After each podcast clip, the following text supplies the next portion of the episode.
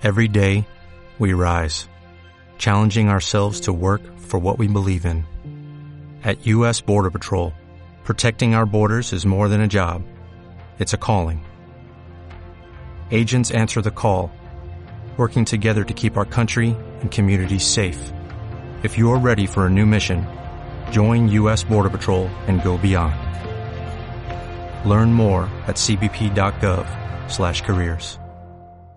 Hablamos ahora con Alicia Coronil, economista jefe de Singular Bank. Muy buenas tardes, Alicia. Muy buenas tardes. Bueno, hay uh, es, grandes esperanzas depositadas en el Fondo de Reconstrucción Europeo y ciertamente podría ser uno de los factores que marcara el rumbo de la economía. ¿Cómo ven la posición de Alemania a este respecto?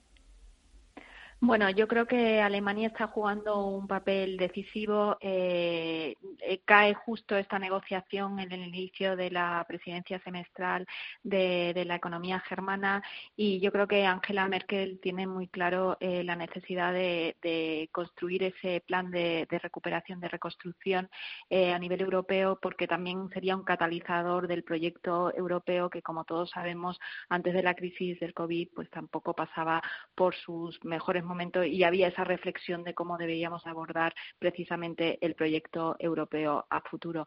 Con lo cual, pues con, con esperanzas de que este acuerdo eh, se materialice, eh, porque no podemos olvidar que precisamente las economías que más van a sufrir esta, esta crisis son principalmente tres de las grandes economías de, la Unión Europea y con las consecuencias que eso tendría sobre el resto de Estados miembros. Hmm. Bueno, y se habla mucho de los sectores del turismo y transporte como dos de los más eh, perjudicados por la crisis del COVID, pero ¿qué pasa con el inmobiliario?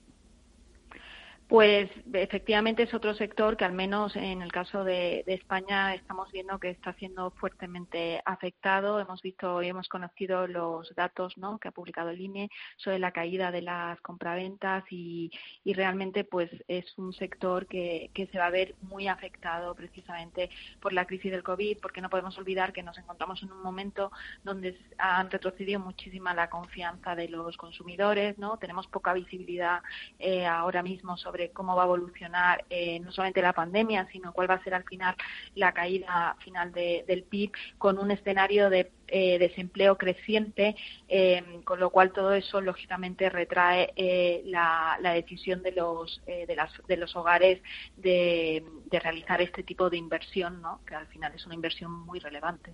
Mm. Alicia Coronil, economista jefe de Singular Banca, muchas gracias, uh, como siempre. Gracias a ustedes y buenas tardes. Gracias.